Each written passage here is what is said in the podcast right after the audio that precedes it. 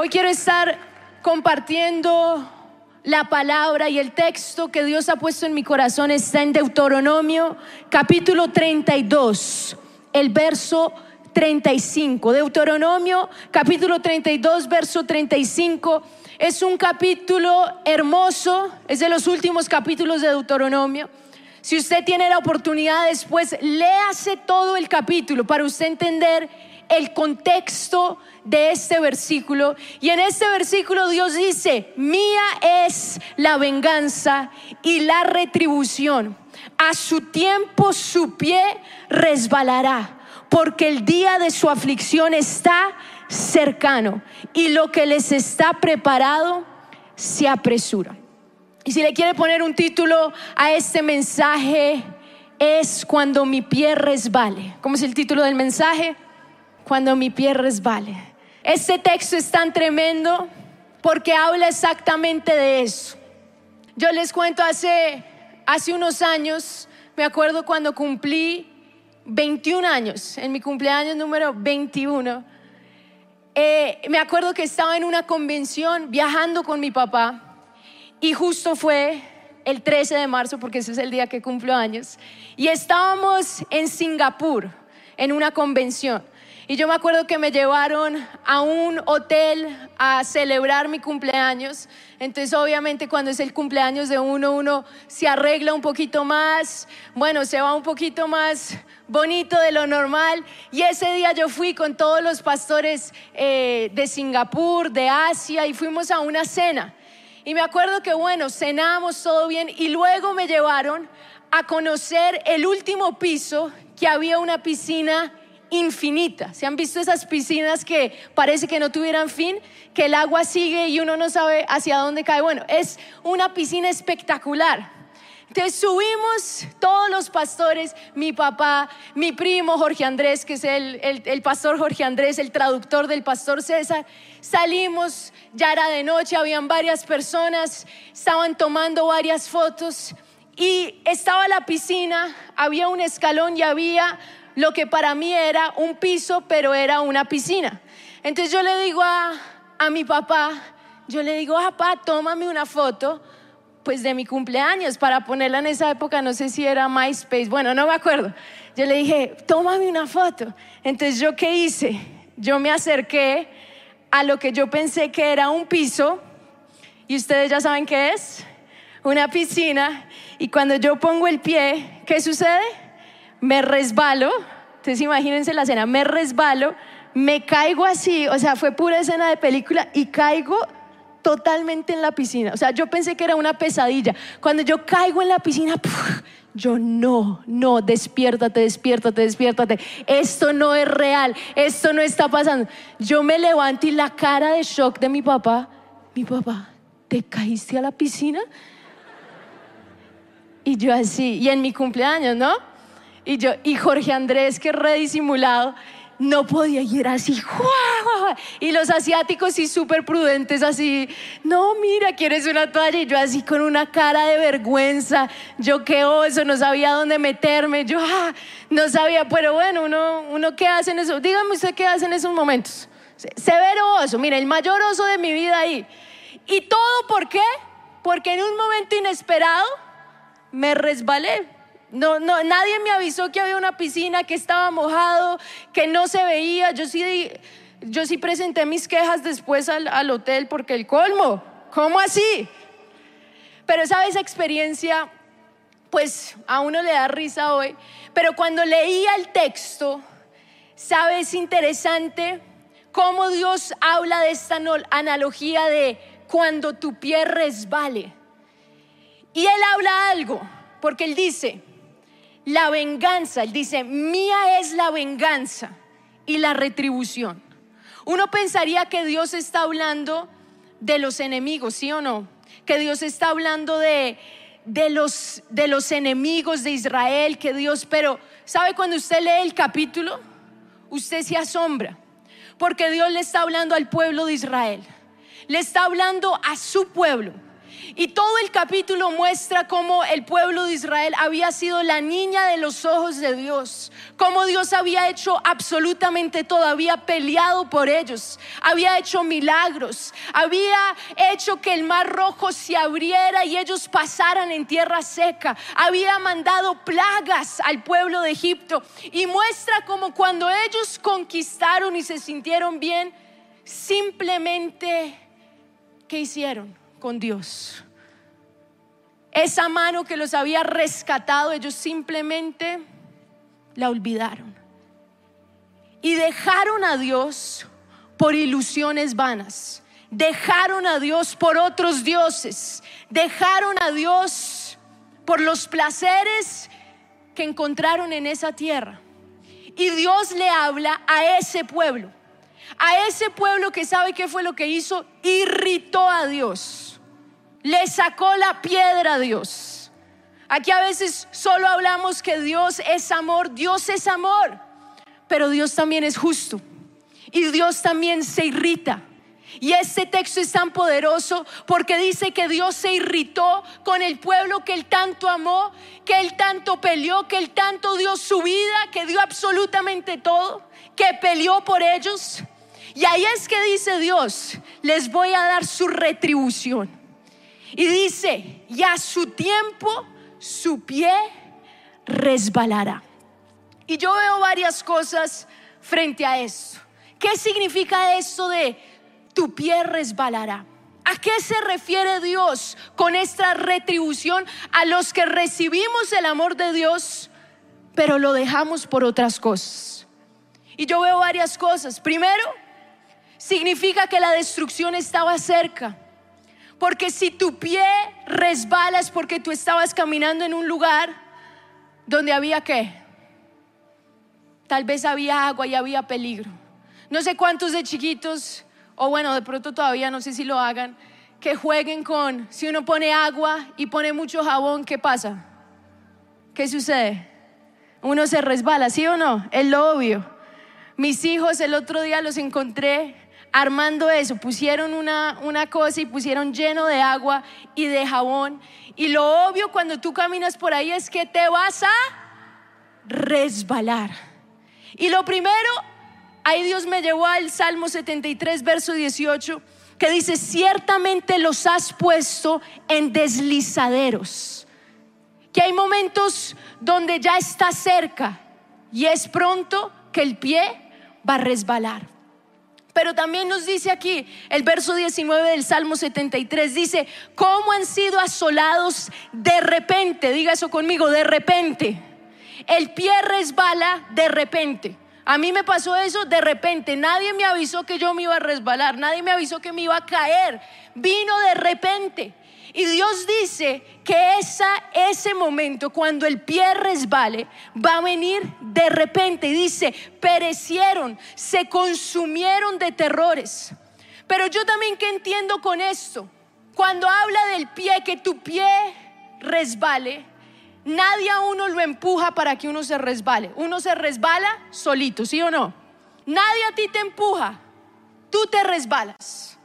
Tú te pones en una situación donde tú mismo te resbalas. A mí nadie me empujó. Y aquí en esto, cuando yo estudiaba este texto, yo veía que nosotros mismos nos metemos en estas situaciones donde es muy probable que nuestro pie resbale. Yo mismo me meto. Pero hay algo más que nos dice este texto. Dice, mía es la venganza y la retribución a su tiempo. O sea, hay un tiempo donde el pie va a resbalar. ¿Cómo así? Dice, a su tiempo. Porque el día de su aflicción está cercano y lo que les está preparado se apresura.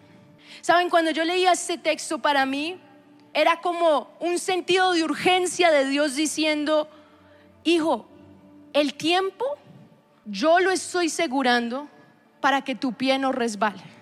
Porque en algún momento el pie de todos nosotros va a resbalar. ¿Cómo así? Es el destino que tiene la humanidad. Y la única manera y la única forma en que nuestro pie no caiga en este destino es que Dios nos está sosteniendo. En los últimos años hemos visto vez tras vez más común muertes repentinas. El día de ayer murió un baterista de una banda famosa, de la nada.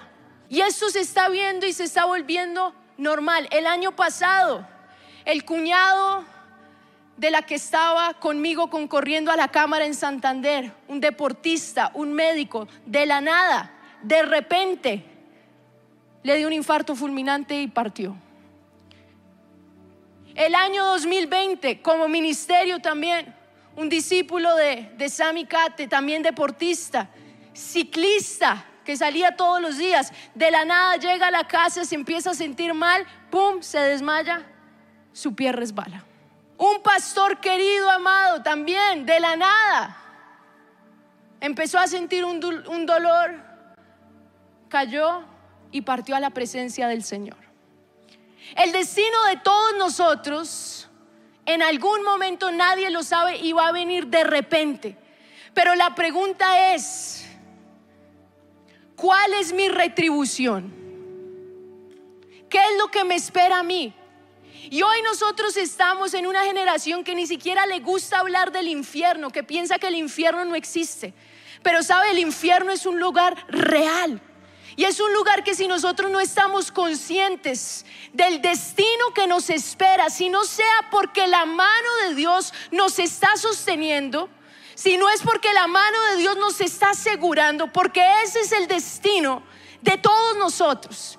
Y hay unas verdades que a veces nosotros vivimos como personas que leemos la Biblia, pero leemos la Biblia como si no fuera para nosotros.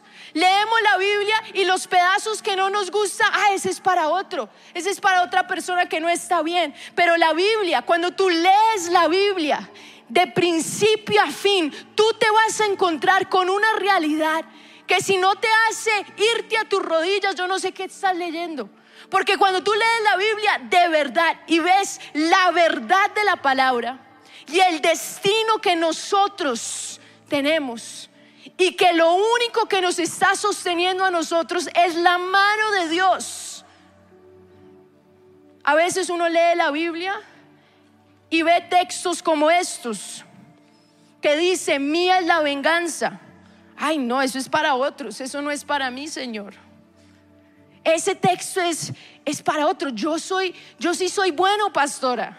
Yo vengo a la iglesia.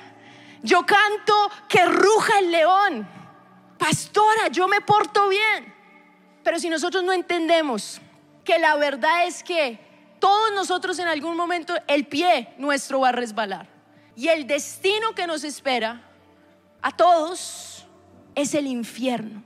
Y yo les quiero compartir rápidamente algunas verdades que no lo digo yo. Y aunque suene un poco fuerte, porque aquí yo sé que a veces nuestra generación solo quiere escuchar lo que nos motiva, tenemos que escuchar también las verdades de la palabra de Dios.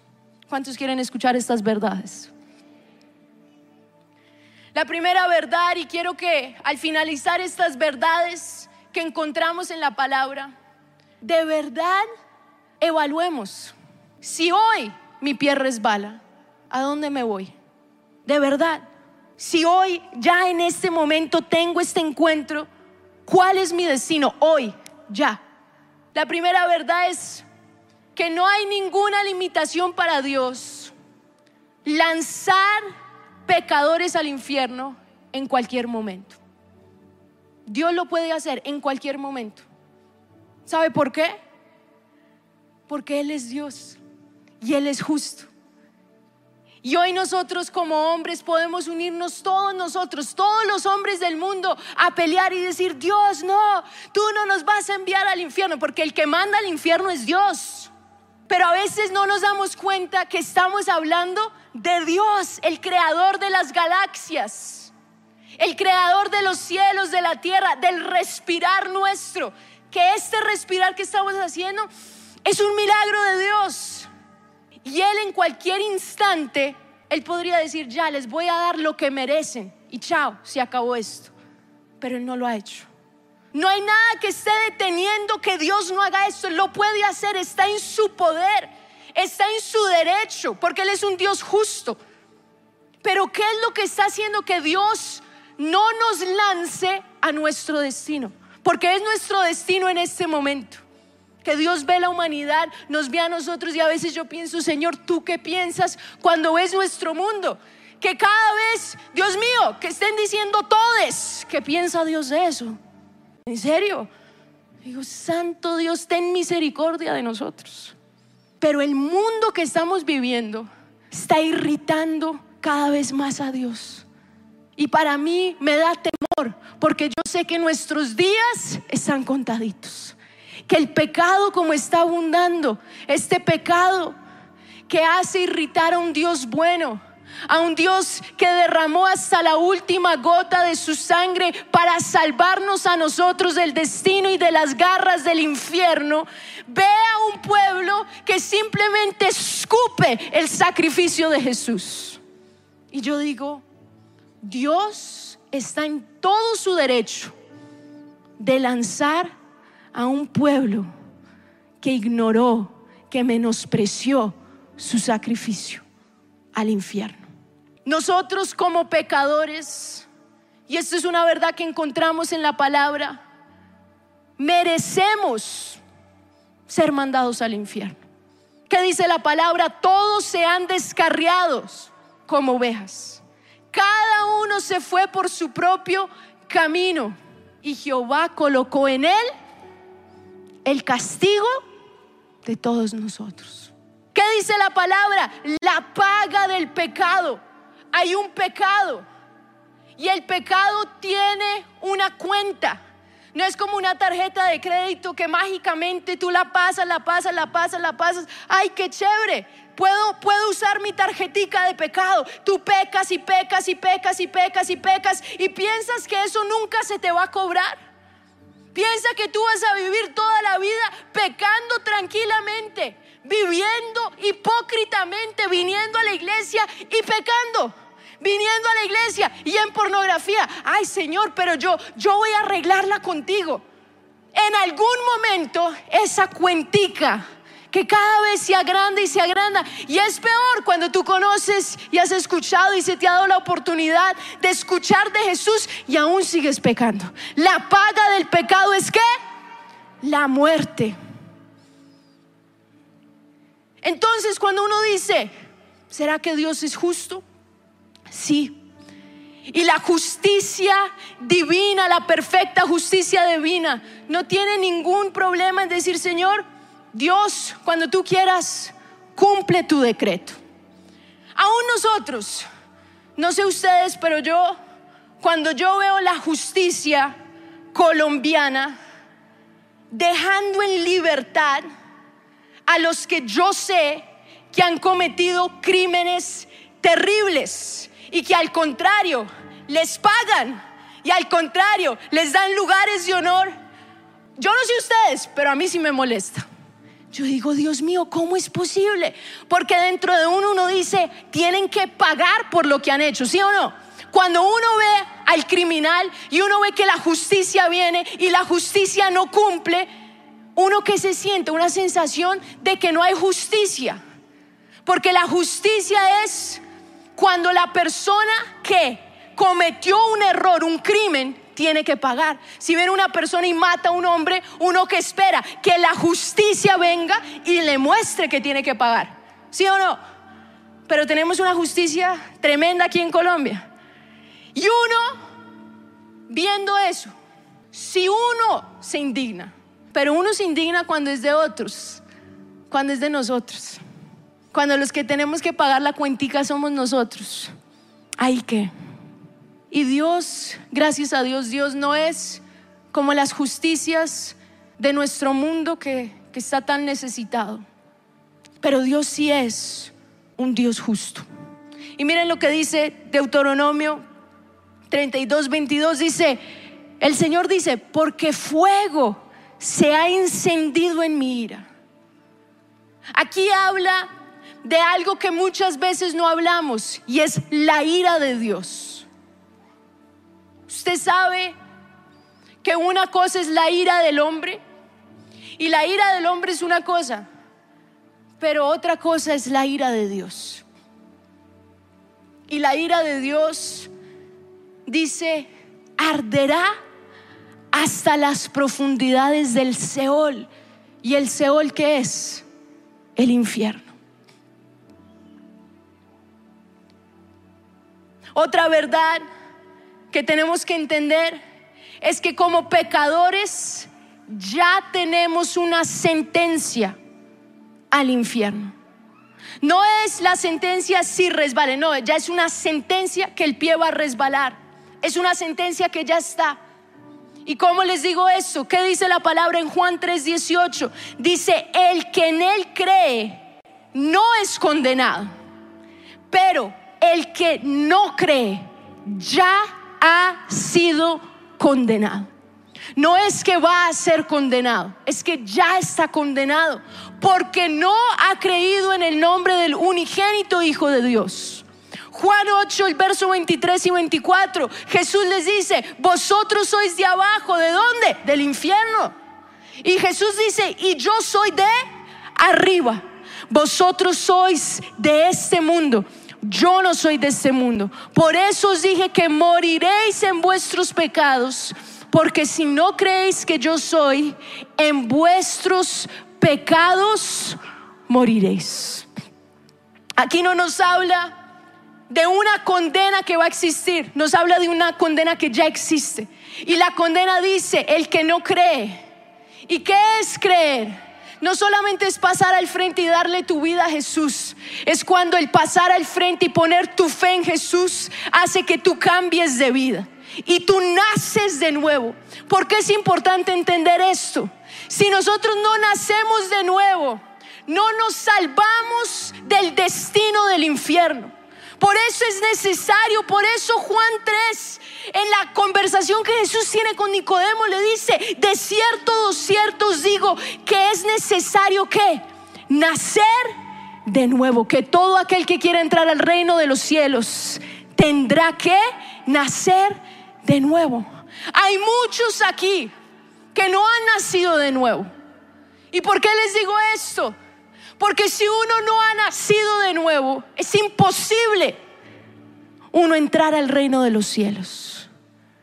En nuestra naturaleza, la naturaleza humana, la naturaleza carnal, hay semillas que cuando Adán pecó, entró el diablo y empezó a plantar semillas del mismo infierno. Y la naturaleza humana, yo por eso entiendo ahora las palabras de Pablo, que él decía, miserable de mí, ¿quién podrá librarme de este cuerpo de muerte? ¿A qué cuerpo se refería? Al cuerpo de la vieja naturaleza. ¿Por qué creen entonces que el hombre carnal siempre está inclinado a lo malo? ¿Por qué creen que el hombre carnal siempre quiere pecar? Siempre vuelve a lo mismo porque no ha nacido de nuevo. Porque las semillas del infierno están creciendo en él. Y si esas semillas no son erradicadas, va a dar fruto y fruto en el infierno. Por eso es necesario nacer de nuevo. En nuestra naturaleza, la naturaleza del pecador, hay esas semillas. Miren lo que dice Isaías 57, 20. Dice, pero los impíos son como el mar en tempestad, que no puede estarse quieto. No sé si alguien ha estado en alta mar en tempestad. Parece que nadie lo puede detener. Y el profeta dice, el pecador es como un mar, que si se mete nadie lo puede. Y esa naturaleza acaba con él. Acaba con él. Pero ¿qué lo detiene? Dios en su infinita misericordia está esperando. Hay un momento oportuno pero ese momento oportuno de correr a Él, de aceptar la salvación, no estará para siempre. Por eso Pablo dice, miserable de mí, ¿quién me librará de este cuerpo de muerte? Siguiente verdad, no hay seguridad para pecadores en ningún momento. Hay un texto que fue escrito en 1741 y me llamó mucho la atención. Es de un autor anónimo, no se sabe quién lo escribió, pero se sabe la fecha que fue en 1741, que dice, pecadores andan sobre el abismo del infierno. Él escribió, nosotros andamos en esta tierra y debajo de nosotros no nos damos cuenta que están las mismas llamas del infierno. Y dice, pecadores andan sobre el abismo del infierno en una cobertura podrida. Así escribió él. Siguiente verdad, la prudencia y el cuidado de los hombres naturales no les da ninguna seguridad. ¿Cuántos han conocido personas que dicen, pero yo no soy, yo no, yo no fumo, yo no, yo no hago nada de esto, ni nunca he probado nada, ni, ni coca, ni bueno, yo no sé qué drogas están usando hoy, pero no, pastora, yo sanita, yo soy bien. Mire lo que dice Eclesiastés, capítulo 2, el verso 16. Dice, porque ni del sabio ni del necio habrá memoria para siempre pues en los días venideros ya todo será olvidado y también morirá el sabio como el necio. Es decir, no importa si malgastaste tu vida haciendo todo lo que este mundo ofrece o si intentaste vivir bien en tus propias fuerzas, intentaste vivir bien, cuidarte, no hacer cosas malitas. Bueno, aquí otro, algunas veces como que te, te descuidabas, pero pero bien, una persona sanita, concentrada en su trabajo. No hay ninguna garantía. Al contrario, ambos tendrán el mismo destino. Todos los esfuerzos de estos hombres buenos no les va a garantizar nada. Y a veces cuando yo meditaba en esto, yo sentía que estamos viviendo como, como con un esfuerzo humano de agradar a Dios pero sin entender el peligro tan grande que es no conocer la gracia y la misericordia de Dios. En ningún momento en la palabra encontramos una promesa de Dios de mantener al pecador fuera del infierno. Porque ese ya es nuestro destino y a veces eso es lo preocupante, que estamos caminando en este mundo como si todo estuviera bien tu vida no está bien con Dios, andas pecando, pero estás viviendo como si vivieras, como si tuvieras 80 años más para arreglar con Dios y como que vives sin esa noción de que si mueres hoy, chao. No, no, no tienes ninguna oportunidad más. No hay oportunidad, seas sabio, que hayas ido a las mejores universidades o no hayas hecho absolutamente nada. Si tu vida, si tú no entiendes esta magnitud, Si hoy tuviéramos la oportunidad de hablar con una persona que nosotros conocemos, que esté hoy en el infierno, y le preguntáramos, ven, ¿tú estabas listo? ¿Tú sabías cuándo ibas a morir? Te aseguro que el 100% te va a decir que no, no me lo esperaba. Al contrario, ¿qué nos dice la palabra? Miren lo que dice Mateo 25. Dios lo que promete es a los desobedientes y les da un destino y dice, entonces dirá también a aquellos, a los de la izquierda, apartados de mí, malditos, al fuego eterno preparado para el diablo y sus ángeles. Escuche esto, el infierno no fue creado para el hombre. El infierno nunca fue el lugar que Dios pensó para nosotros. El infierno fue creado para el diablo y para sus demonios. Pero el problema es que cuando yo escojo el camino del diablo y el camino de los demonios, pues me toca vivir con él. Y el infierno que era el destino para el diablo se convirtió en el destino de los que escogieron el camino del diablo. Pastora, pero está hablando mucho del infierno.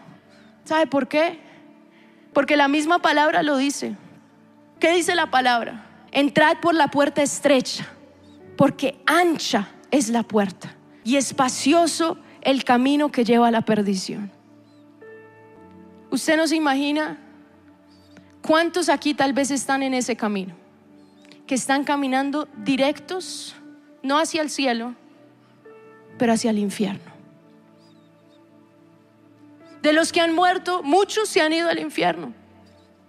¿Por qué? Porque la misma palabra dice, porque estrecha es la puerta, angosto el camino y pocos son los que la hallan, porque hay que pagar el precio de dejar todo.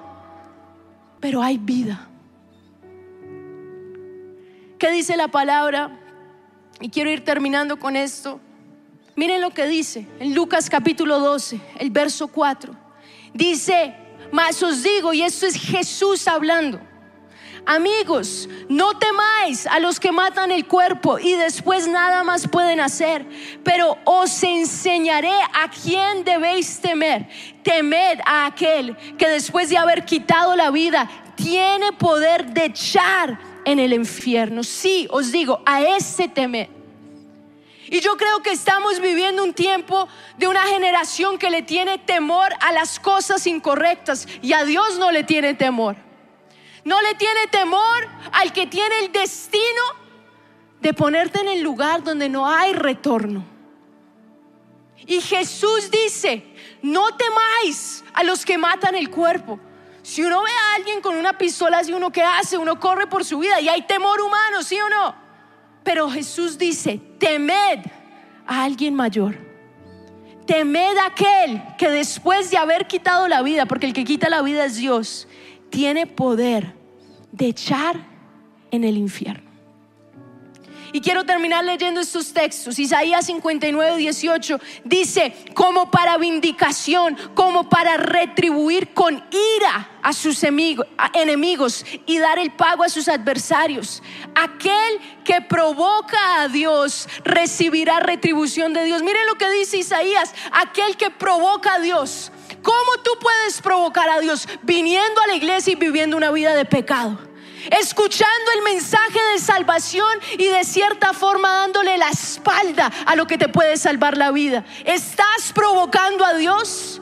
¿Estás provocando a Dios con tus actitudes, con tus acciones? Porque provocar a Dios es algo muy serio. No podemos jugar con las cosas de Dios. ¿Y cuántas veces escuchamos eso, pero no lo tomamos en serio? Isaías 66, 15, porque he aquí que Jehová vendrá con fuego, sus carros como torbellino, para descargar su ira con furor y su reprensión con llama de fuego. Dios está en todo su derecho de ver nuestro, nuestro mundo tan perdido, nuestros gobernantes tan corruptos y desatar su ira. Ver nuestros jóvenes tan pervertidos, tan desobedientes a sus padres y desatar su ira. Dios lo puede hacer.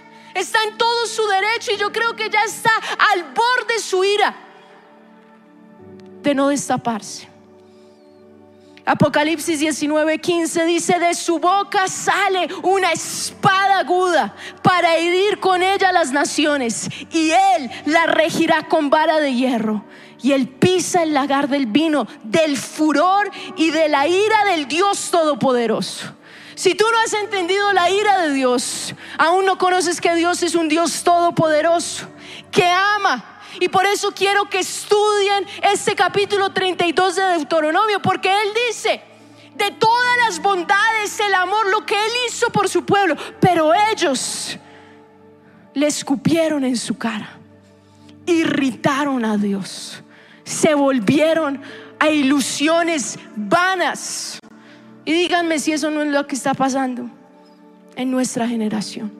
Ezequiel 8:18 dice, pues yo también procederé con furor. No perdonará mi ojo ni tendré misericordia y gritarán a mis oídos con gran voz y no los oiré. Irritaron a Dios a tal punto que clamaron a Él y Él dijo, ya no más. Pero ¿sabe qué? Aún, ¿por qué estoy dando este mensaje? Porque aún hay tiempo de volverse a Dios. Aún hay tiempo de clamar a Él. Aún hay tiempo de decir, ya no voy a jugar más. No te quiero provocar, Señor. No quiero provocar tu ira. ¿Qué está asegurando a Dios de que yo no resbale hoy? De que yo esté respirando en ese instante. Es que Dios está asegurando y me está dando una oportunidad que mi destino no sea el infierno, sino sea el reino de los cielos. Dios te está asegurando. Pero muchas veces la mano que me está asegurando de no caer es la mano que yo estoy desechando. Proverbios capítulo 1, El verso 25 Dios dice, sino que desechasteis todo consejo mío, mi reprensión no quisisteis. También yo me reiré en vuestra calamidad, me burlaré cuando viniere lo que teméis. Una cosa es caer en manos de hombres, otra cosa es caer en manos de Dios. Y a veces pensamos, de verdad, a veces pensamos que Dios que Dios toda la vida va a tener toda la paciencia con nosotros.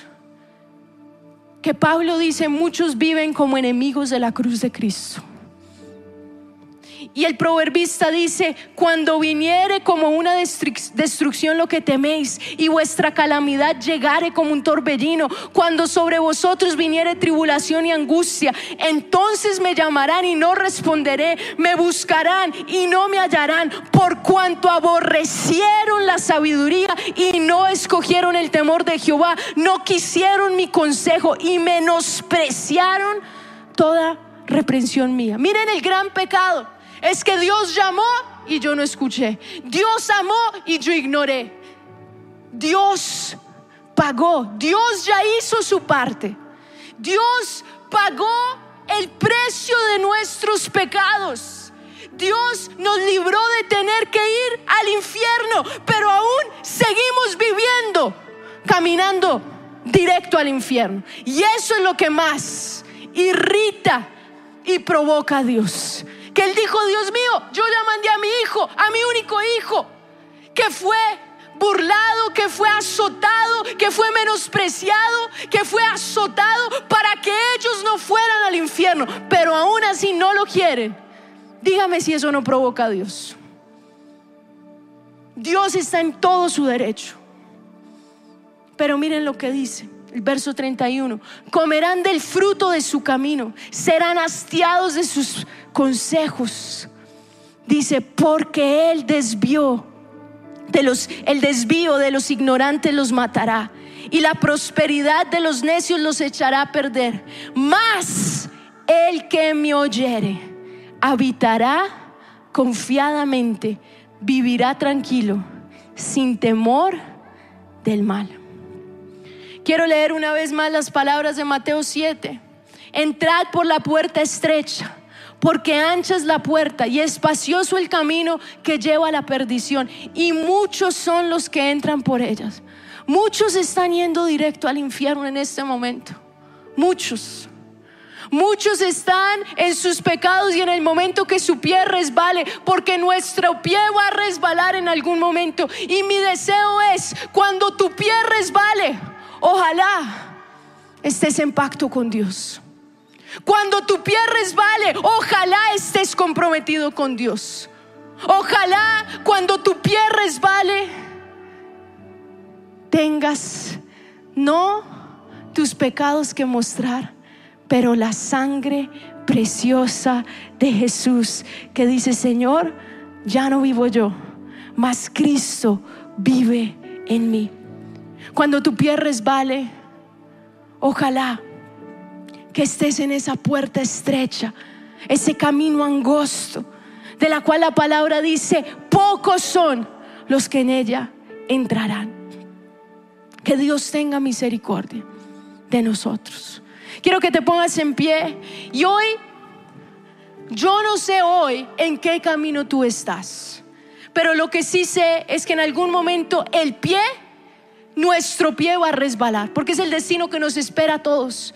Todos nos vamos a encontrar frente a la muerte en algún momento, sea tarde o temprano. Hemos visto jóvenes, hemos visto adultos, hemos visto personas sanas. Nadie se libra de este encuentro. Y lo que quiero decir es, cuando tu pie resbale, espero que estés bien. Y no esperes hasta ese momento, porque ahí ya es tarde ahí ya es muy tarde. Puedes tener título de pastor, título de líder y aún estar en la puerta ancha. Quiero que cierres tus ojos y si puedes, quiero que hagamos esta oración en nuestras rodillas. Que tú te puedas arrodillar ante la mano poderosa de Dios.